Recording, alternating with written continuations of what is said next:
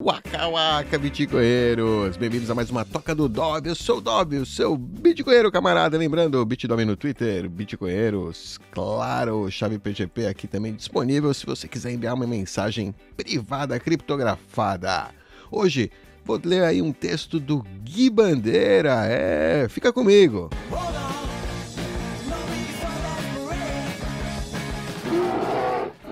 Oh, yeah! Esse aqui é o texto FTX, fraudes, falências, corridas bancárias e capitalismo. Bitcoin não é cripto. Guilherme Bandeira, do dia 21 de novembro de 2022. Vou ler aí o texto né, na íntegra. Eu sei que é um caso aí já velho. Tem dois meses aí que o Gui escreveu esse texto, mas eu acho que é um texto interessante aí de ler e talvez a gente possa tirar aí algumas conclusões, algumas é, dicas, né, para como atuar no futuro, né? Alright? Então vamos lá.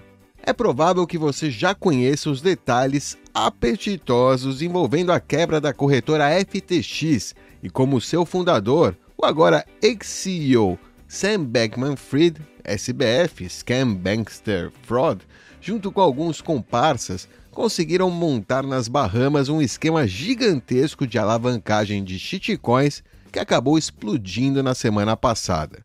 Se não conhece os detalhes, recomendo essa thread da Paradigma Education. Tá aqui, né? Cinco casais morando numa penthouse de 35 milhões das Bahamas. Um jovem vegano descabelado, seguidor do altruísmo efetivo. Hum, Gisele Bündchen, Bill Clinton, anfetaminas e muitas orgias. A história da FTX extrapola a cripto. É a mais bizarra nos, nos últimos tempos aí do mercado. E olha que tem muita coisa bizarra no mercado, e realmente foi muito bizarra. é, essa thread, então, aí tem os highlights da provável futura série da Netflix que envolve aí um dos maiores golpes financeiros da história recente. Além da bela dose de entretenimento gratuito, podemos usar o caso da FTX para explorar o que ele tem nos ensinar sobre fraudes, falências, corridas bancárias e a natureza do capitalismo. Antes de mais nada, a FTX, junto com seu hedge fund Alameda Research, fazia parte de um esquema fraudulento que envolvia mais de 130 empresas, subsidiárias no mundo todo e fundos de venture capital, que só parou de pé por tanto tempo porque conseguiu comprar apoio político. O SBF foi o segundo maior doador para a campanha do Joe Biden, perdendo só para o George Soros, é bizarro e midiático também, o apoio midiático também do Tom Brady, da Gisele Bündchen, né, que eram investidores e garotos propaganda oficiais da FTX, além de dezenas de outros repasses milionários para veículos de comunicação. Aí também o paradigma pegou aí, né, alguns dos veículos e realmente durante 2022, 21, acho que antes também, ele esteve aí em vários veículos, foi tido aí como o menino cripto, né? O, o, grande, o grande nome aí, né? No, nos veículos de comunicação, Forbes, Fortune, no que seja. Né? E por que fraudulento? Por dois motivos. Primeiro, o seu principal negócio era promover, listar e negociar shitcoins, que nada mais são do que artimanhas digitais criadas para ludibriar as pessoas usando siglas e palavras pseudo-sofisticadas como cripto, tecnologia blockchain, DeFi, yield farming e ICOs. Por mais que negociassem Bitcoin também, esse não era o foco da FTX, já que Bitcoin é uma moeda forte e, portanto, um ativo para se deixar longe das mãos das corretoras. Recomenda-se sempre fazer autocustódia e retirar o Bitcoin das corretoras assim que possível.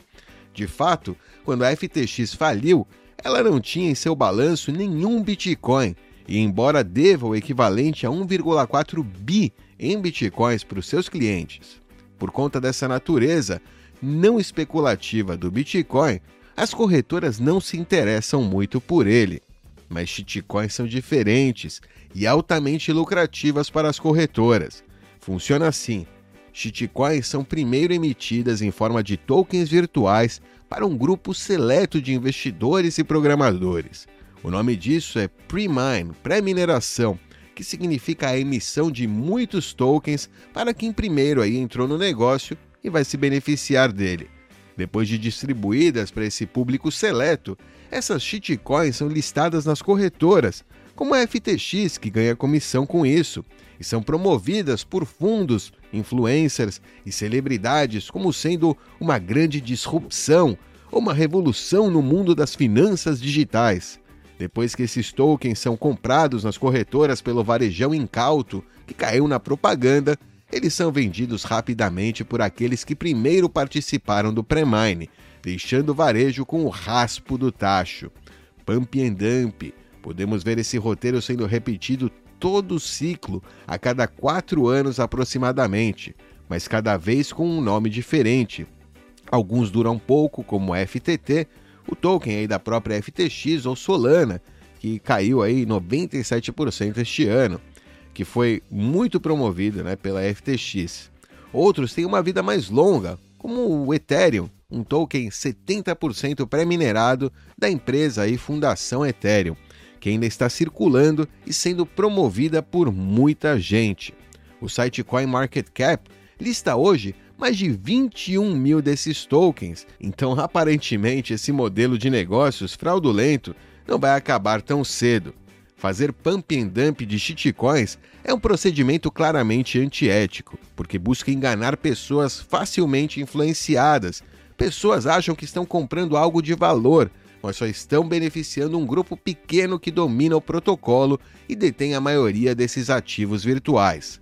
Porém, Alguns mais agnósticos quanto à moralidade dessa prática dizem que corretoras como a FTX nada mais fazem do que vender um tipo de bilhete de loteria que muita gente compra esperando ficar rico do dia para a noite. Ninguém compra shitcoin porque é obrigado, e se a pessoa acreditou na propaganda, deveria ter pesquisado melhor antes de colocar dinheiro nesses negócios fraudulentos. Faça sua própria pesquisa, assuma você mesmo a responsabilidade por seu dinheiro. Se você foi enganado, a culpa é sua. É uma forma de ver o mundo. Mas o esquema da FTX Alameda era um pouco mais sofisticado do que só promover, negociar shitcoins e cobrar taxas por isso. Como foi revelado pelos documentos juntados ao pedido de falência, eles também usavam uma prática muito comum no sistema financeiro: fracionavam as suas reservas e usavam os depósitos dos seus clientes para tipo de alavancagem financeira usando seu hedge fund, o Alameda Research. Mesmo corretoras não sendo bancos aí de criptoativos, muitas pessoas e até instituições deixavam seus tokens lá, porque a FTX prometia renda fixa em seus chamados yield products. Ocorre que a renda aí, o yield, que um cliente recebia era financiada com a entrada de novos depositantes, em um esquema muito parecido com uma pirâmide financeira. Tudo ocorria aparentemente bem até o ano passado, quando ainda sobrava dinheiro barato para derramar nos fundos de venture capital e afins, então sempre era possível atrair novos clientes com novos tokens e novas promessas de rendimentos. Essa maré mudou quando o Fed anunciou que, por causa da inflação, iria subir os juros agressivamente e reduzir o seu balanço. Assim, o dinheiro fiduciário, que antes era abundante para derramar nesses projetos de uma hora para outra, secou. Praticamente o ano todo de 2022 foi quebra atrás de quebra dos mais variados esquemas desse tipo, a começar pela Terra Luna, em maio, depois Celsius, Voyager, agora FTX, BlockFi, e nada indica que vamos parar por aí. O mais incrível era que no meio do ano passado, a própria FTX estava comprando e absorvendo alguma dessas empresas, sem ninguém entender como nem por que comprar tantas empresas quebradas. Só agora que nos foi revelado que a contraparte dessas compras era usar os depósitos dos clientes das próprias empresas falidas, como a BlockFi, por exemplo, para continuar aí o esquema de alavancagem não eram negócios nada saudáveis e bastou que uma concorrente, aí, a Binance, levantasse suspeitas sobre a solidez da FTX para gerar uma corrida bancária aí dos clientes e tudo ruir. Com a boa vontade da mídia aí ao seu lado, vejo várias reportagens tentando explicar essa situação, como se o SBF e a sua turma de gênios da finanças simplesmente calcularam mal o risco e acabaram colapsando por causa disso. Não é nada disso, né? Todo esse modelo de negócio sempre foi fundado em fraudes e na alocação errada de dinheiro propiciada pela política expansionista dos bancos centrais.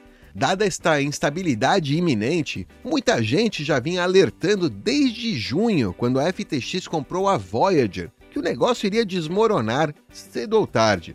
A maior diferença que há entre este caso da FTX com uma corrida bancária tradicional que não há um banco central para salvar os fraudadores desse tipo, como ocorreu na crise financeira de 2008.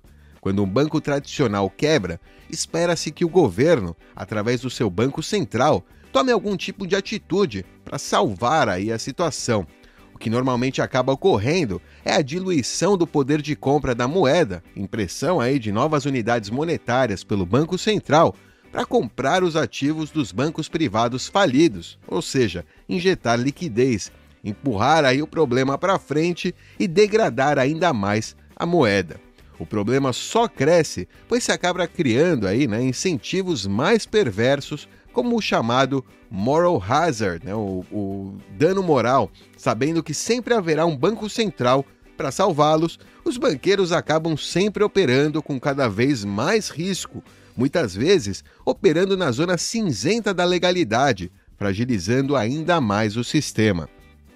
Não existe capitalismo sem falência. Quando uma empresa vai à falência, esse é um sinal de que o capital organizado daquela forma não foi alocado para os seus usos mais produtivos, pois o que foi produzido não foi aceito pelos consumidores nos preços ofertados.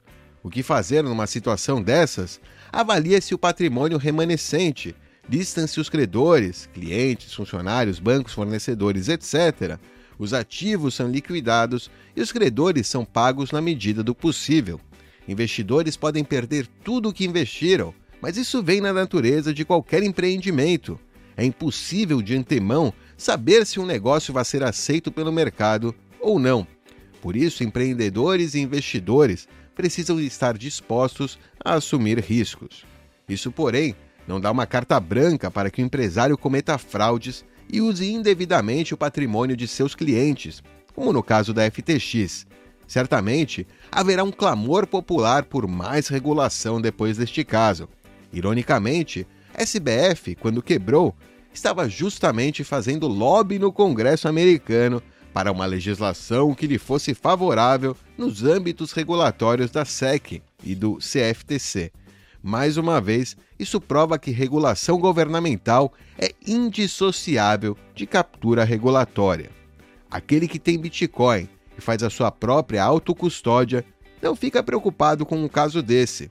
O Bitcoin, uma moeda forte e inconfiscável, foi justamente criado para evitar os riscos inerentes a qualquer terceiro que lide com seu dinheiro, seja na custódia ou transferência. É impossível imprimir mais bitcoins para salvar uma corretora ou banco. Então, quem acumula Bitcoin sabe que não será diluído para salvar malfeitores como Scam Bankster Fraud. Bitcoin não é cripto, embora muita gente só vá aprender isso com muita dor.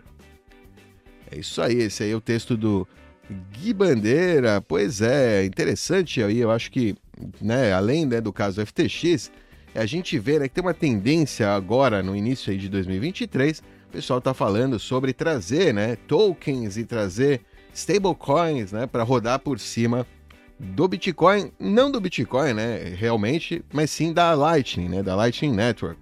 E eu gosto da Lightning Network, eu quero que ela continue. então eu sou um pouco contra, né, trazer é, é, essas ferramentas para é, scammers, né, como o SBF, novos, novos, né, cripto é, scammers, começarem a criar é, tokens e stablecoins, né, ou golpes, né, essencialmente, para ludibriar pessoas usando siglas e palavras pseudo-sofisticadas, né, é, por cima da Lightning. Não porque eu acho que isso dá para evitar isso, né, é inevitável, vai acontecer. Eu só acho que, né, os bitcoinheiros, pessoas como eu que acreditam no Bitcoin, ou como o Gui, né? Enfim, a gente deve se afastar disso para evitar, né, ser capturado no momento que acontecer uma fraude, né? No momento que acontecer, porque no começo vai estar tá tudo ok, tá? Mas vai ter um SBF, né? nesse terceiro, nessa terceira camada por cima da Lightning, certamente, e todos os nodes envolvidos podem, né, é, ser, tentar ser responsabilizados, tentar ser capturados, né?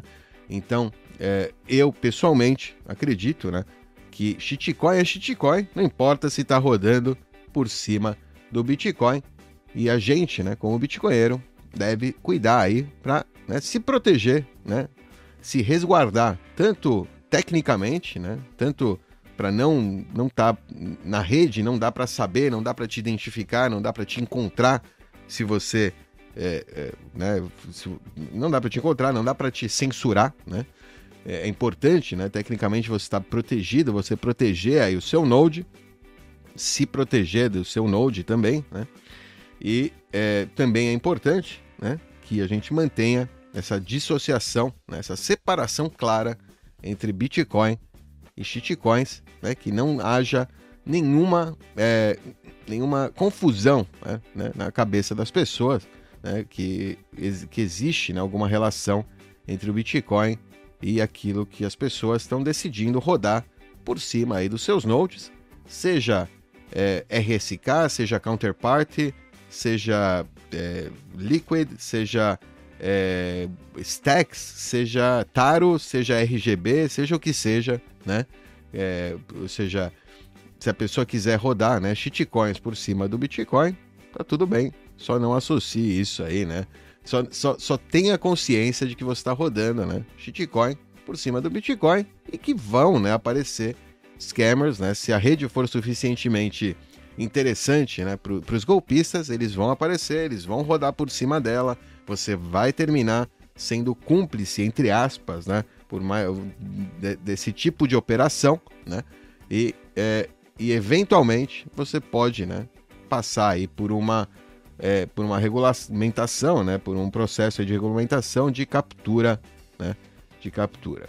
Alright? Isso aí é um negócio que realmente a gente deve, né, deve tomar cuidado. Não devemos aí, é, devemos manter aí, nos manter atentos, né, esse tipo de ameaça. Não, não é é inevitável? Claro que é inevitável, né? O pessoal cria, é open source, o Bitcoin é aberto para todo mundo criar o que quiser. Por cima, não significa que eu, né, pessoalmente, ou você, ou quem quiser, né, eh, que não, não significa que a gente tem que apoiar né, tudo que é criado por cima do Bitcoin, né? Cripto também foi é criado, né? A gente pode tudo FTX também foi criado em cima do Bitcoin, né? Usando o nome do Bitcoin, é uma exchange de Bitcoin, né? No início ela foi né, considerada como exchange de Bitcoin, ou seja, já é, né? Esse tipo de golpe já acontece, né? Ele já usa o nome Bitcoin, mas uma coisa é usar o nome, outra coisa, né? Usar a infraestrutura, usar os nodes da rede, né? Parte da topologia da rede, né? Que, ela, que, essa, que essa rede, que esses nodes sejam capturados aí, né? Por, por causa dessas shitcoins, por causa desses golpes. A gente né, não quer que isso vire um risco grande para a rede. Então, eu acho que deve ser usado, pode ser usado por uma minoria, mas a maioria dos nodes da rede tem que estar livres dessas shitcoins. Ao meu ver, é sim uma ameaça se uma maioria dos nodes estiverem né, capturados por isso, incentivados né, financeiramente a, é, a, a, a, tipo, apoiar shitcoins, né? Enfim, o Bitcoin, o ambiente Bitcoin, o ambiente de nodes Bitcoin virar um ambiente de shitcoins, de, de golpes e fraudes, não é uma coisa legal. Ao meu ver, não é algo que eu apoio, não é algo que eu acho que a gente deveria estar buscando. Temos muito mais coisas mais importantes aí no próprio Bitcoin, na própria Lightning, porque o Bitcoin em si, né, vamos ser sinceros, o Bitcoin em si não, não eu não vejo risco pro Bitcoin, né? O Bitcoin é base layer. Mas sim, eu vejo um risco para Lightning, né? Com, com esse negócio taro e tal, porque pode ter sucesso, porque não tem. A taxa é baixa, é, a barreira de entrada talvez seja baixa também, né? Para os golpes, enfim. Então, é, não, não, é bom, né? É, é, eficaz, vai ser eficiente, né? Vai ser eficiente. Então é, é possível que tenha uma, um benefício, né? Mas se toda a Lightning estiver rodando isso e toda a Lightning for capturada, né? Eu vou ter que voltar a usar on-chain e eu não quero, eu gosto da Lightning. Acho que a Lightning serve muito bem né, para servir satoshis e deveria servir apenas satoshis. É isso aí, bitcoinheiros. Espero que tenham curtido aí esse vídeo. Nos vemos na próxima. Tchau!